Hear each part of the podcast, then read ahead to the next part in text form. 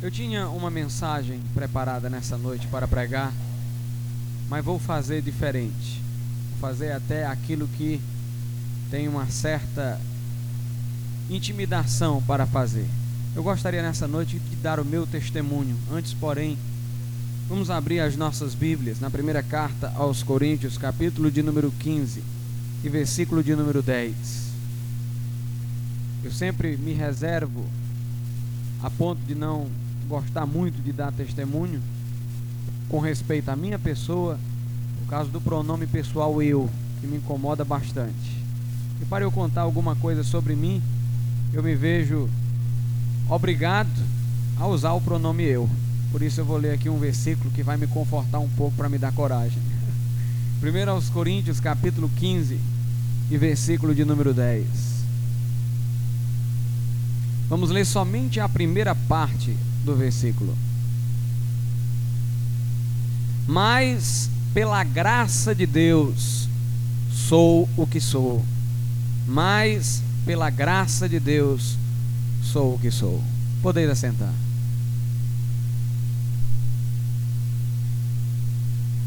Meus amados irmãos, na minha infância, quando eu era criança, eu sempre ia com minha avó a certas peregrinações, ia a Canidé, ia ao Chorozinho, uma igreja do Menino Jesus de Praga. E sempre fui instruído muito religiosamente. Meu pai sempre me obrigava dominicalmente a ir à igreja. Eu não gostava muito da missa, por me parecer monótona. No entanto, eu apreciava a Deus, eu procurava amar a Deus. E isso em bem tenra idade, oito anos de idade, meu pai chegou em casa com uma Bíblia daquelas grandes dos capuchinos. E ele tinha adquirido-a há pouco. E ele entrou com ela para colocá-la como parte, como era costume naquela época, da ornamentação da casa. E quando eu o vi acompanhado daquele livro, que por seu tamanho e por sua lateral dourada me chamava a atenção, eu perguntei a ele de que se tratava aquele livro, o que era aquele livro, a que ele se referia. E meu pai disse que aquele livro era o livro de Deus, que contava a história do povo de Deus. E eu então lhe disse o seguinte: se este livro é a palavra de Deus, se ele trata daquilo que concerne a Deus, eu tenho obrigação de ler, eu devo ler. Meu pai ficou surpreso por causa da minha expressão, em razão da minha pouca idade. E ele disse: Mas você não vai entender esse livro. Eu disse: Então você vai ter que me ensinar, já que ele é a palavra de Deus. E meu pai ficou tão abismado com aquilo que passou a ler a Bíblia comigo. E todo dia nós líamos a Bíblia, e com o passar do tempo eu comecei também a ler sem a presença dele. O que o surpreendeu bastante, porque, muito embora ele não soubesse disso, quando nós íamos juntos ler um trecho da Bíblia, ele via que eu já entendia aquele texto, que eu já sabia sobre ele. E às vezes ele me dava até uma explicação errada, equivocada, e eu o corrigia. E eu me lembro como se fosse hoje, quando eu estava entrando no meu quarto passava próximo ao quarto de meus pais e ouvia meu pai comentando com minha mãe, surpreso, a facilidade que eu tinha de entender a escritura, que a princípio julgava ele seria para mim tão complexa. Por aquela época, lia eu mais o Antigo Testamento, principalmente devido à minha idade, as histórias dos grandes heróis que existiram entre o povo de Israel. E eu me lembro, como se fosse hoje também, acerca daquele período, que enquanto os meus amigos tinham é, como heróis os da televisão, os meus heróis eram os da Bíblia, eram aqueles da palavra de Deus. E continuando a ler, chegando numa idade na qual minha mente podia abrir-se mais, eu comecei a sentir os meus pecados. comecei a sentir a minha culpabilidade diante de Deus, o meu estado de perdição, de distanciamento de Deus. Eu era muito novo, mas a minha angústia era muito grande. Era impressionante a convicção de pecado que eu tinha, o autoconvencimento de que eu era pecador. Porque uma criança da minha idade não teria tido tempo de ter cometido coisas tão horrendas, mas as coisas que aos outros pareciam minúsculas, a mim tinham um tamanho muito grande. Todo ato meu de mentira, de inveja, de ciúme, de orgulho, me chamavam a atenção. Assim que eu tinha uma atitude que era pecaminosa, eu me despertava e sentia o temor de ir para o inferno. Minha angústia foi tão grande que me lembro que fiz uma promessa a Deus. Eu disse: Meu Deus, quando eu fizer a primeira comunhão, eu vou mudar. Eu tinha tentado muito mudar o meu comportamento, mas não havia obtido êxito, e julgava eu que ao fazer a primeira comunhão e ingerir a hóstia, que segundo a Igreja Católica continha Cristo, eu adquiriria forças para obedecer a Deus. No dia da minha primeira comunhão, eu recebi a hóstia e fui para casa. Quando eu cheguei em casa, no mesmo dia eu menti. Interessante que eu havia, depois de ter feito essa promessa de mudar a Deus, deixado um pouco de ler a Bíblia e havia saído daquele estado de contrição em que eu me encontrava. Eu entrei nas brincadeiras de criança e me afastei daquele estado de angústia em que eu me encontrava no começo. Mas no dia que eu cheguei em casa, tendo feito a primeira comunhão e menti, imediatamente eu me lembrei da promessa que eu havia feito. Me despertou imediatamente.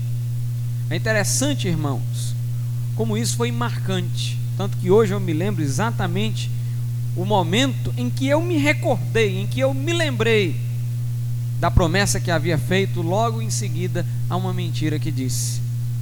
Naquele momento caiu de novo sobre mim aquela angústia do princípio. E eu comecei a perguntar-me como eu vou mudar, o que posso eu fazer para mudar. A angústia foi se intensificando, intensificando, e eu não encontrava remédio. Então, novamente, eu me afastei do assunto. Até que com 14 anos de idade, fazendo a oitava série ali no colégio cearense, eu estudei acerca da reforma protestante e soube pelo livro de história que Lutero havia passado por angústias muito semelhantes àquelas que eu havia passado e que ele havia encontrado paz na doutrina da justificação pela fé ele havia entendido que o homem era salvo não por obras, senão por fé.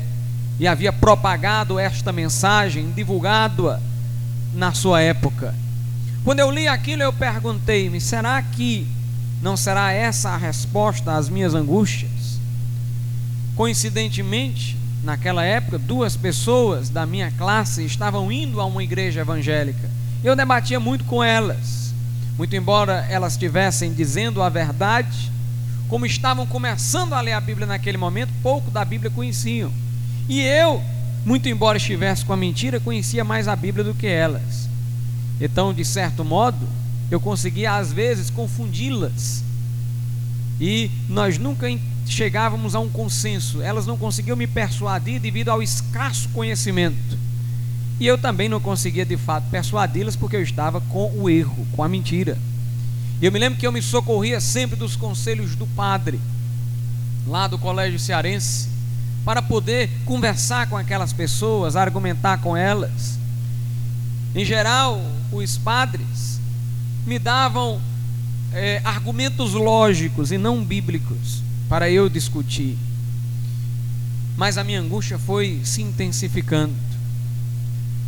E eu fui novamente pensando na possibilidade de ter resposta a tudo isso no ensino da reforma protestante. Um pouco de tempo atrás, tinha estado na minha casa, alguns anos antes disso, um casal de crentes. Hoje, um, o marido é pastor, naquela época era diácono. E eles estiveram na minha casa e também pregaram a mim o Evangelho. também eram de pouco conhecimento da Bíblia e argumentavam mais com argumentos lógicos, procurando me persuadir do Evangelho quando eu os contestava.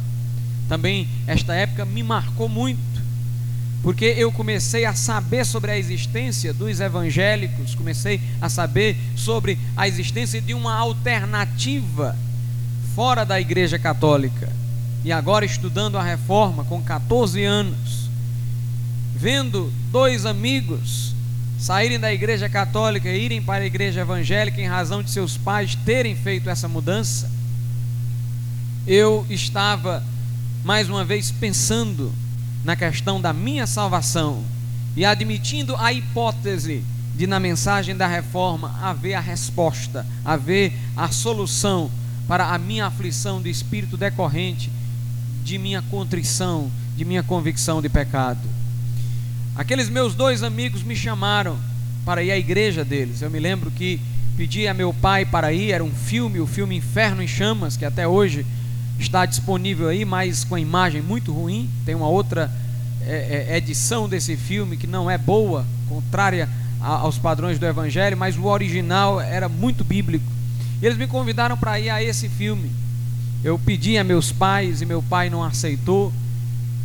Foi uma confusão muito grande porque eu chorava para ir, eu queria ver, eu queria saber, eu queria conhecer a outra alternativa e meus pais me proibiram de ir particularmente com meu pai.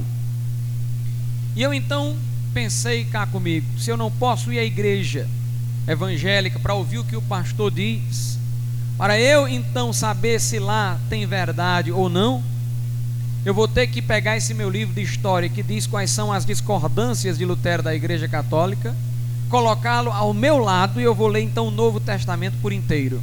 Onde eu encontrar alguma coisa que seja favorável ao que Lutero disse, eu marco. Onde houver uma coisa que seja favorável ao que a Igreja Católica diz, eu marco na Bíblia.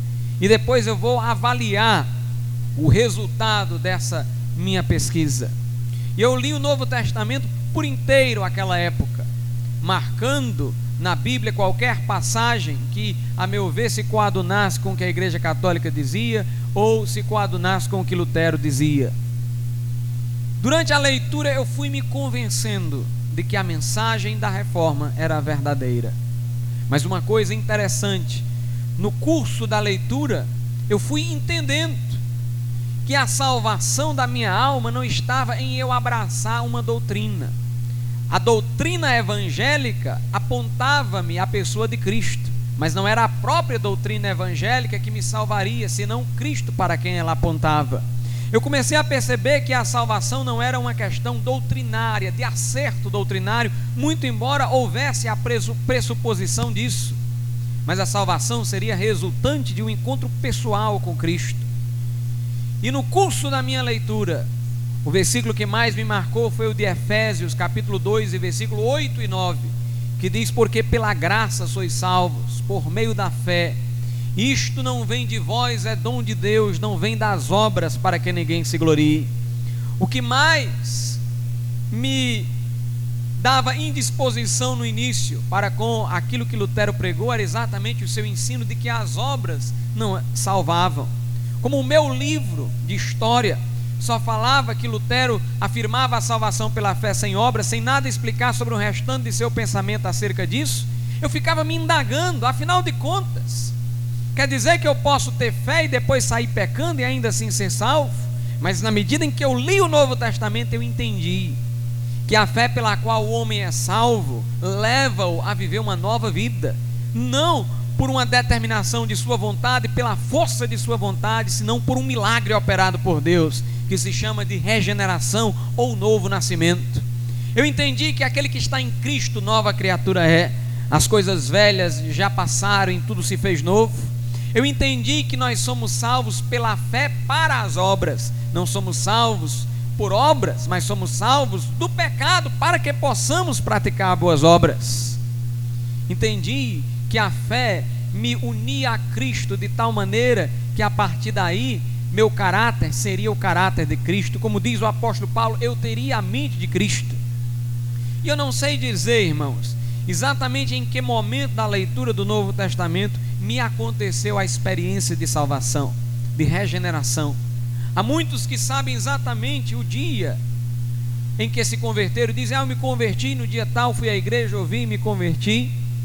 Eu, no meu caso, já não posso dizer exatamente o dia em que me converti, eu posso dizer o mês em que me converti, posso dizer o período em que me converti, mas eu não sei exatamente o dia. Eu sei que quando eu concluí a leitura do Novo Testamento, eu estava persuadido de onde estava a verdade e eu já era uma nova criatura em Cristo Jesus. Eu me lembro que sem conhecer a igreja, eu já estava pregando o evangelho aos meus amigos. Eu já estava noticiando a eles da salvação em Cristo Jesus. Passei muito tempo crente, sem poder ir à igreja evangélica e até indo à igreja católica forçadamente por meu pai. Como não poderia recusar a submissão a ele, eu ia, sendo que quando o padre dizia para sentar, eu ficava de pé. Quando o padre dizia para eu ficar de pé, eu sentava. Quando era para se ajoelhar diante da hóstia, eu sentava. E eu me lembro que meu pai ficava indignado comigo. E uma vez até revoltado, ele disse: Você está endemoniado, faz tudo diferente do que o padre diz. Mas, meus irmãos, é porque já tinha me acontecido a experiência de salvação. Jesus já tinha alcançado a minha alma. Para eu comprar uma Bíblia nessa época, demorou muito. Eu quis comprar uma Bíblia evangélica, comprei ali na livraria Batista Cearense. A cantora que cantou no casamento do irmão Assis, com a irmã Neidinha, era a caixa da livraria Batista naquele tempo. Ela trabalhava no caixa. E eu, para comprar uma Bíblia naquele tempo, tive que deixar de merendar um mês no colégio. Todo dia eu guardava o dinheirinho, ia juntando, juntando, até que comprei a minha Bíblia. E um dia eu resolvi ir à igreja. Eu não tinha coragem de mentir aos meus pais, por isso eu queria arranjar um modo de sair sem dizer a eles para onde eu ia, porque eu sabia que se fosse pega eu ia dizer a verdade. E meus irmãos, eu tive que pular o muro para ir à igreja nesse dia. E durante um certo tempo eu ia à igreja escondido. Eu me lembro que eu colocava um sapato desses que não tem cadastro nem precisa de meia, tipo uma sapatilha debaixo de um jarro. Colocava uma calça debaixo de uma de uma esponja de uma cadeira que ficava na varanda, daquelas cadeiras de cana da Índia. Quando estava todo mundo assistindo televisão lá dentro, eu saía de calção e chinela, porque meu pai sabia que eu sempre saía à tarde para brincar. E à noite geralmente eu saía porque tinha alguma, alguma festa ou ia para missa, alguma coisa assim. Então eu sabia que se eu chegasse à noite de calça, ele ia pensar que era eu, dos lugares normais para onde eu ia que eu estava chegando. Mas se eu saísse muito cedo de calça, aí ele ia perguntar: "Para onde é que você está indo, todo arrumado?"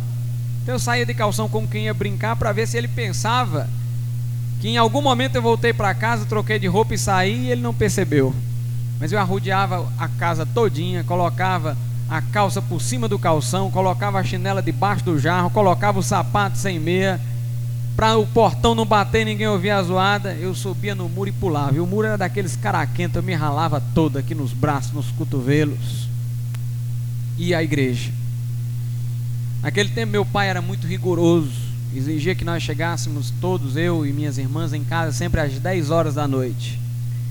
E a minha maior preocupação era essa porque às vezes o pastor alongava o culto e eu tinha que pegar o ônibus e chegar às 10 horas da noite a todo custo em casa.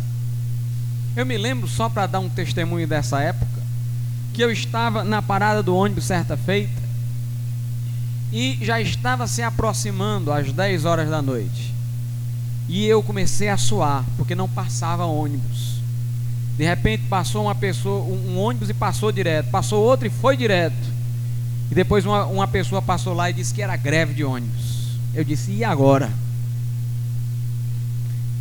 Meus irmãos, quando foi mais ou menos 10 para as 10, passou um homem lá de carro e olhou para o outro que estava na parada e disse: Opa, rapaz, tudo bom?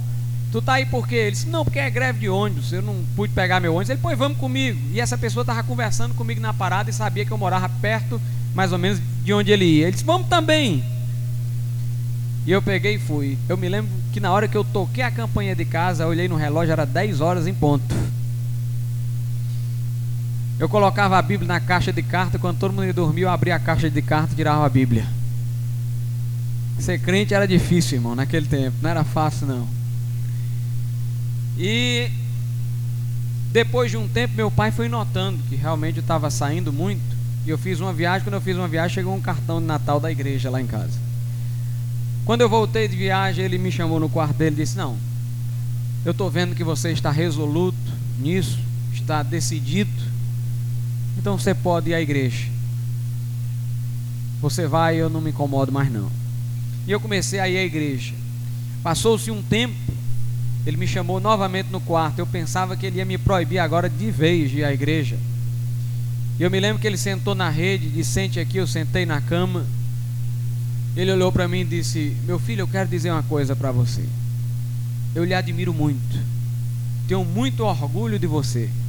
Quando eu lhe impedi de ir para a igreja, para essa igreja, é porque eu tive medo de você ser displicente nos seus estudos ou tornar-se um fanático, mas eu vejo que você é mais responsável do que era, é mais correto do que era, e eu quero lhe dizer que eu tenho orgulho de você. Vai nesse caminho, pode ir. Eu não estou nele, mas o meu coração vai junto com você. Eu me lembro naquele tempo que, devido a tanto tormento pelo qual havia passado, os meus olhos se encheram de lágrimas. Se encheram de lágrimas pela vitória que Deus me estava dando naquele momento. Depois converteu-se minha irmã mais velha, depois minha irmã do meio, que está aqui nessa noite. E todos os filhos foram convertidos a Cristo Jesus. Eu comecei a clamar a Deus pelo batismo no Espírito Santo, algum tempo depois da minha conversão. E eu me lembro que via muitos irmãos na igreja agonizando, chorando, lutando em oração para ser batizado no Espírito Santo, inclusive eu próprio. E eu comecei a ficar insatisfeito com aquilo. Afinal de contas, eu havia me convertido sob as orientações da reforma, segundo as quais as dádivas de Deus são recebidas por fé.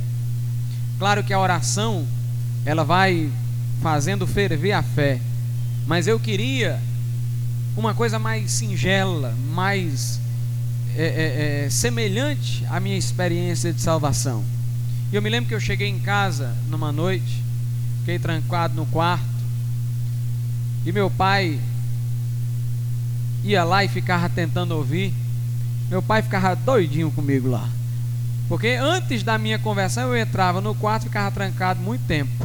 Eu ficava com a Bíblia Católica aberta, uma Bíbliazinha dos Gideões aberta, antes da minha conversão, quando eu estava lendo para me converter, e eu de joelhos, lendo uma tradução e outra e pedindo a Deus compreensão. E eu passava altas horas da noite lendo a Bíblia. Meu pai escreveu para um amigo nessa época, falando exatamente: meu filho fica altas horas da noite lendo, trancado no quarto, não sei o que, que era exatamente as, as, as Bíblias abertas e eu de joelho pedindo a Deus entendimento. E agora eu estava trancado porque estava à procura da experiência pentecostal. Naquele momento, irmãos, que eu estava lá no meu quarto, eu disse mentalmente a Deus: Eu disse, Senhor eu não vou agonizar, eu não vou lutar aqui em oração para ser batizado no Espírito Santo. Entendo que essa é uma experiência a ser recebida pela fé. Sei que a oração é uma das coisas que leva à fé, mas eu quero receber num ato de apropriação singelo. E meus irmãos, eu disse a Deus o seguinte: Senhor, eu vou abrir minha boca e te dar uma expressão de louvor. E queria que o Senhor me enchesse do Espírito Santo, conforme Atos 2 e 4 e que eu começasse a falar em outras línguas, como os discípulos falaram. Eu abri a minha boca para dizer aleluia, mas eu só disse a metade dessa palavra. Eu comecei a falar em outras línguas, conforme o Espírito de Deus me concedia que falasse naquela noite. Foi uma experiência tão simples, eu não senti emoção, eu não tremi, eu não tive aquele impacto que muitos têm quando são batizados no Espírito Santo. Foi tão singelo que quando eu acordei no outro dia, eu, eu pensava que tinha sonhado, que tinha sido um sonho. Eu disse: Não, isso não me aconteceu, eu devo ter sonhado, alguma coisa desse tipo. Mas quando eu entrei no banheiro, fui escovar os meus dentes, olhei para o espelho e comecei a falar em línguas. Eu olhava para o espelho e me via falando em línguas. E aí eu me certifiquei de que a experiência era de Deus. Entretanto, eu ainda me questionava: por que, que eu não senti o impacto? Por que, que eu não senti aquela emoção que outros sentem? Procurei o filho do pastor da minha igreja Contei a ele o que me havia acontecido, disse que não havia sentido emoção alguma, nem tremor, simplesmente havia falado em línguas. E ele disse-me o seguinte: Glauco, em Atos capítulo 2, quando os discípulos foram cheios do Espírito Santo. Está dito que eles tremeram? Eu disse não. Está dito que eles choraram? Eu disse não. Ele disse: Está dito que eles falaram em línguas? Eu disse: Está.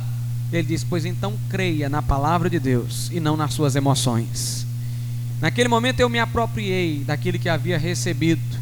Interessante que uma semana depois, num culto de oração, eu falei em línguas sobre muita emoção, sobre um impacto realmente da presença de Deus, como eu vi acontecer nas outras pessoas.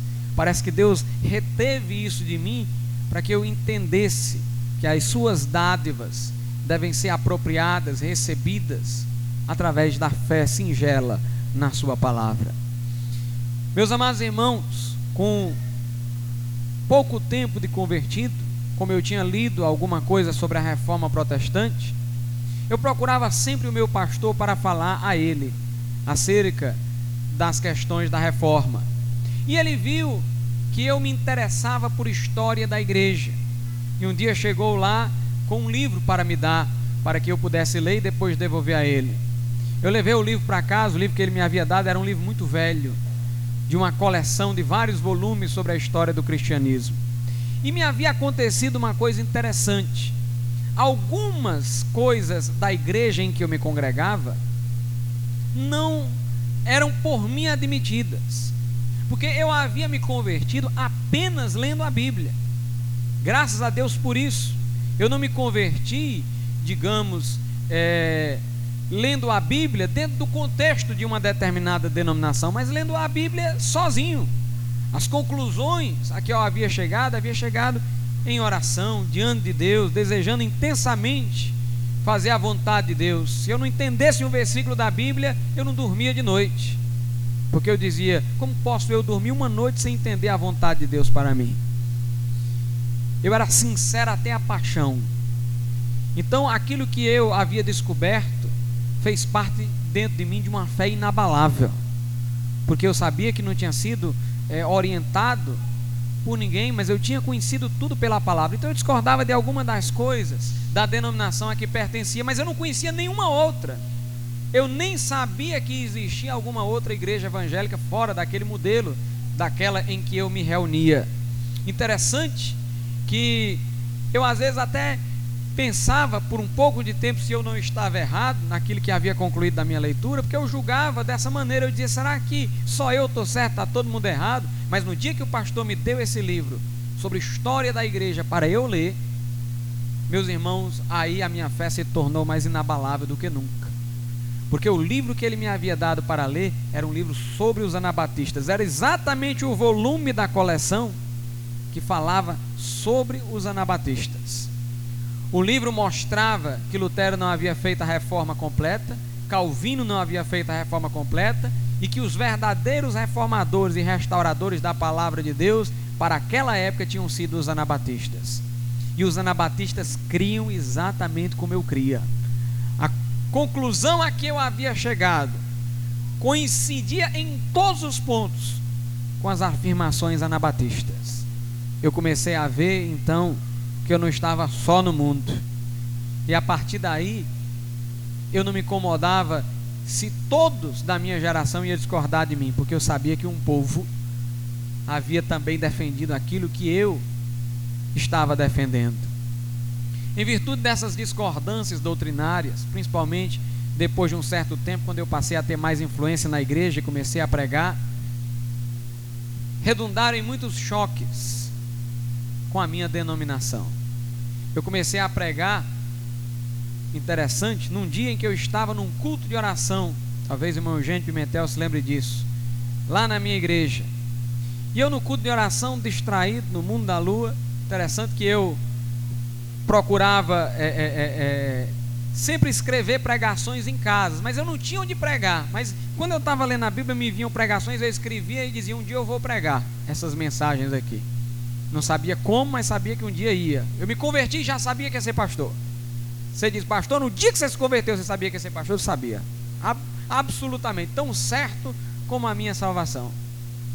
E nesse dia eu estava naquele culto de oração e estava distraído, muito embora pensando nas coisas de Deus, mas estava distraído do culto. E o pastor estava falando e disse: Tem uma pessoa aqui que eu admiro muito, por causa que ele converteu-se enfrentando a oposição de seus pais, e as perguntas que ele me faz me são surpreendentes. Aliás, tem coisas que ele me coloca que eu não sei responder. E eu queria que ele contasse aqui a sua conversão. Aí ele disse: É o Glauco. Eu, na, na hora, gelei, fiquei congelado, não conseguia sair do canto. Ele precisou me pegar pelo braço, me colocar lá na frente, tudo era surpresa. E eu dei o meu testemunho em um minuto, me tremendo todinho. Naquele dia estava ali o meu Eugênio, que também era novo convertido, está aqui conosco hoje. Do culto, o meu Eugênio me convidou para pregar aqui com ele.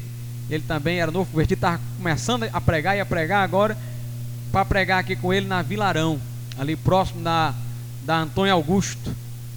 E fomos eu e o irmão Eugênio pregar lá na Antônio Augusto, na Vilarão, e comecei a pregar ali. Dali eu fui para as praças, onde conheci o irmão Saldanha, e depois fui diretor de evangelismo na nossa na, na, na, na, igreja daquela época que eu pertencia e tudo. E quando eu comecei a pregar e muita gente começou a me ouvir, aí aquelas discordâncias que antes meu pastor não levava em conta, ou seja, ele me aceitava com as discordâncias, ele começou a já não me aceitar mais, porque viu em mim uma ameaça, aquele que ele ensinava e que batia com o que eu ensinava. E ele me chamou certa feita, porque uma pessoa numa reunião lá me havia feito uma pergunta sobre minha opinião, eu havia dado, e pediu que eu não dissesse mais a ninguém qual era a minha opinião. Eu disse, pastor, tudo bem, eu estou debaixo da sua liderança, devo-lhe submissão, mas se alguém me perguntar, porque foi o que aconteceu, o que devo eu dizer? Ele disse, diga o que eu penso. Eu disse, mas se a pessoa perguntar a minha opinião, ele disse, diga o que eu penso. Aí eu disse, não, então a minha consciência não me permite continuar dirigindo essas reuniões. E a partir daí eu enfrentei muita oposição.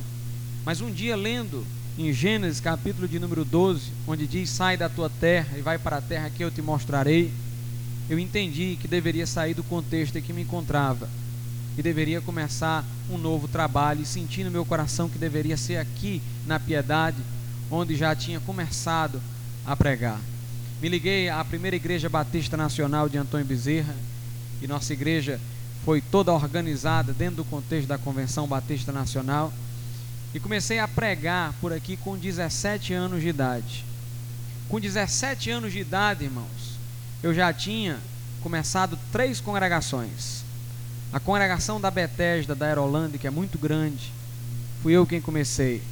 Uma grande igreja que há em Quixeramobim, fui eu quem havia começado. Em parte, essa igreja aqui da rua de trás, a Padre Antonino, foi fruto de um trabalho que eu comecei aqui na Piedade. E agora eu estava começando novamente aqui um outro trabalho, que foi exatamente esse que nós temos agora. Nós começamos a fazer culto ali na Joaquim Torres. E no primeiro culto se converteram três pessoas, no segundo culto se converteram mais algumas. O irmão George se converteu no segundo culto, irmão Henrique se converteu no segundo culto. Pessoas que hoje fazem parte da liderança da nossa igreja. Eu saí evangelizando aqui pelas ruas e no primeiro culto eu me lembro que eu passei aqui pela Padre Antonino, tinha alguns jovens discutindo se Deus podia ou não ressuscitar um morto. E tinha um que me conhecia, sabia que eu era crente, diz: "Vem cá, fala aqui para eles como Deus pode ressuscitar um morto". Eu comecei a falar e esse grupo teve alguns que estão na nossa igreja até hoje, que se converteram ao evangelho de Cristo. E meus irmãos, Hoje nós já temos várias congregações. Temos aqui na Piedade, temos no Jardim das Oliveiras, temos na Aerolândia, temos é, no Novo Mudubim, nós temos no Pôr do Sol, no Mucuripe, no Serve Luz, no Caça Pesca. Temos congregação no Henrique Jorge, no interior, em Maracanaú, em Calcaia, em Russas, Camboas. E tudo começou naquele momento em que nós resolvemos pregar aqui no meio de rua, praticamente na varanda de uma casinha, sem nada. E Deus, graças a Deus, tem nos honrado. Os nossos recursos eram os mínimos possíveis. Essa região aqui, os irmãos sabem que as coisas são caras nela, um, um terreno é caro. E nossa igreja no início era composta por mim com 17 anos de idade e por um bocado de adolescente com 15, 16 anos de idade.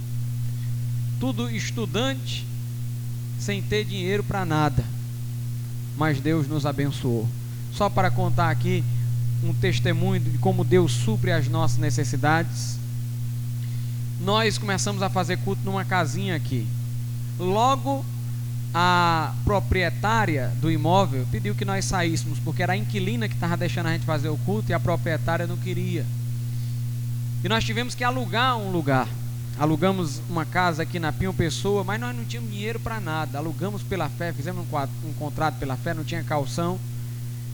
E nós não sabíamos como no final do mês íamos pagar. O irmão Eugênio teve um sonho, não sei se ele se lembra, um sonho sobre um versículo que está lá em Crônicas. Ele sonhou com o versículo, acordou, quando foi ler o versículo, era a construção do templo de Salomão.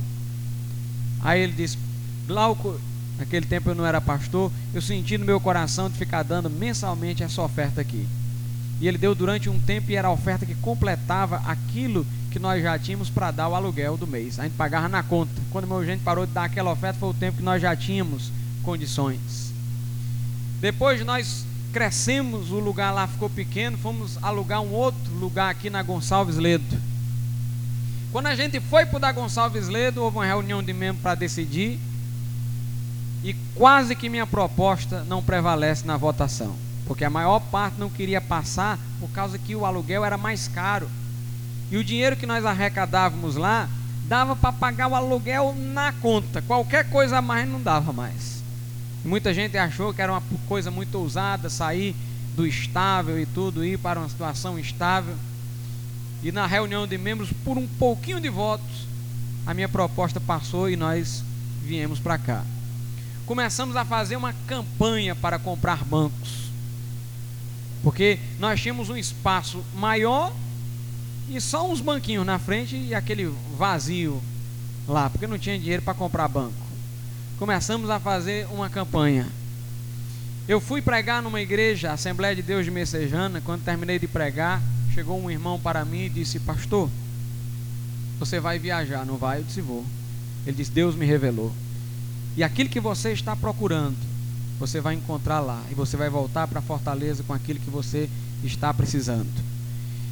Eu fui, irmãos, a uma viagem lá, preguei em algumas igrejas e me deram uma oferta muito grande para ajudar a nossa igrejinha aqui.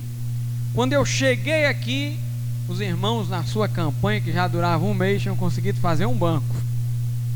Mas com o dinheiro que eu trouxe, irmão, nós enchemos de banco até o fim. Com o banco que os irmãos conseguiram pagar e mais o dinheiro que eu trouxe, nós tivemos condições de colocar a banca até o fim na conta. Não sobrou nem mais e nem menos. Como eu disse, irmãos, Deus tem realmente nos abençoado, Deus tem sido conosco. Lá na faculdade de Direito, foi começado, depois que me tornei professor, um movimento de evangelização de universitários. Como resultado desse movimento, nós temos aqui hoje o irmão Raul, nós temos a irmã Sandra Chaves, foi minha aluna também, a irmã Flávia, foi esclarecida com respeito à sã doutrina e foi batizada no Espírito Santo. Temos o Rogério, o Ezequias foi meu colega na faculdade, também se converteu ao Evangelho. Tivemos é, a conversão da Amy, da Carol, que estão noutra igreja, da Raquel, que infelizmente está afastada. E Deus nos abençoou sobremaneira. Uma outra coisa que eu queria contar por causa do vínculo afetivo, é que quando eu era novo convertido, tinha eu como amigo o irmão Carlos Alberto, que está aqui. Estudávamos juntos no Cearense e no Ibeu. E a primeira pessoa com quem eu comecei a compartilhar mais metodicamente a Cristo foi com ele. Ele voltava sempre comigo do colégio e nós sentávamos lá perto de casa e eu começava a falar a ele do Evangelho de nosso Senhor Jesus Cristo. E ele foi se convencendo da palavra, se converteu numa outra igreja. E ele disse para mim, pastor, num dia, ou melhor, Glauco, num dia que você começar uma igreja, eu vou me congregar lá, eu vou para lá também. E hoje ele está aqui conosco, para a glória de Deus. Assim que começamos a igreja, ele disse: Pronto, Glauco, eu vim cumprir a minha promessa. Eu disse que um dia ia ir para a igreja que você começasse. Pois bem, hoje eu estou aqui para estar junto de você. E nós louvamos a Deus, irmãos, por tudo isso, todos esses vínculos, por tudo que Deus tem feito através dessa igreja, através de nós. Como diz aqui na carta aos Coríntios, o texto que nós lemos no capítulo 15, versículo de número 10. Mas pela graça de Deus sou o que sou. Vamos ficar de pé.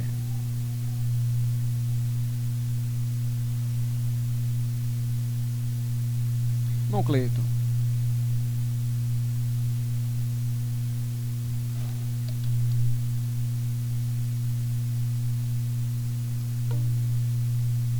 Conheci um mundo mau.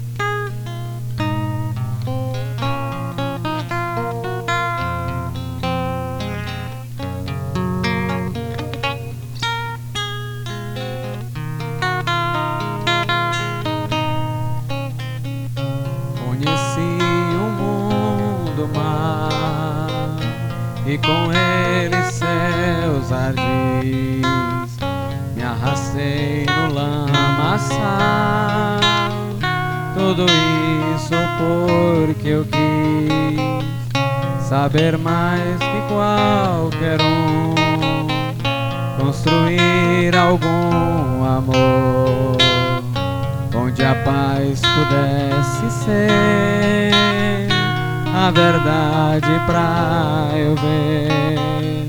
Mas Jesus Cristo veio e me achou assim tão sujo. E numa cruz por mim derramou sangue tão puro. Foi assim salvou. Eu conheço agora sim.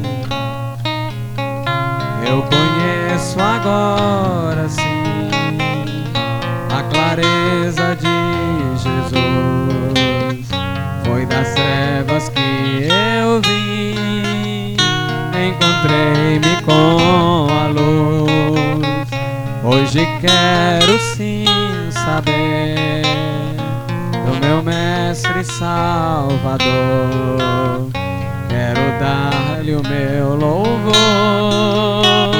Eu só nele posso crer. Mas Jesus Cristo veio e me achou assim tão sujo e numa cruz por mim derramou sangue tão puro. Assim que me salvou. Ó oh Deus, caia o teu Espírito, Senhor, neste lugar. E convença ele, o homem, do pecado, da justiça e do juízo ele mova os corações ao arrependimento e que a dádiva de Cristo chegue aos corações. Em nome de Jesus nós te suplicamos, Pai. Em nome de Jesus.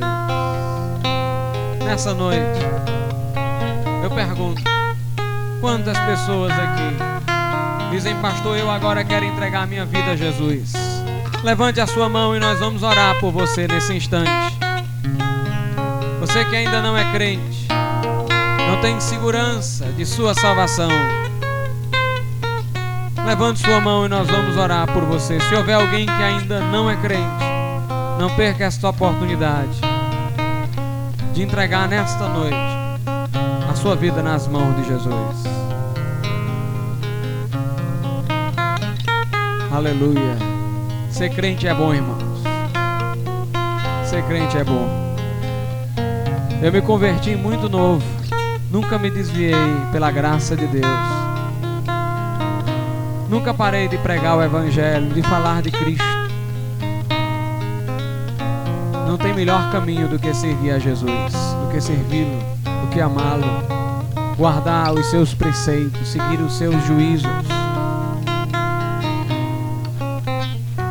Deus quer mudar a sua vida nesta noite. Se alguém quer aqui entregar a sua vida a Jesus, levante sua mão. Se houver alguém desviado e quer se reconciliar com Deus, também tem nessa noite a oportunidade. Dê um sinal com a sua mão, nós vamos orar pela sua vida.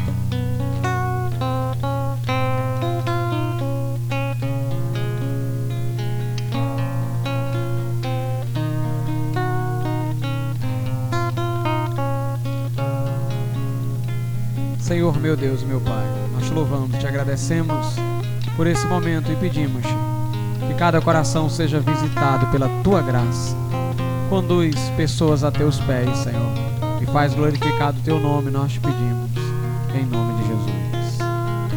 Amém. Glória a Deus. Algum aviso, irmãos, que alguém queira dar nessa noite?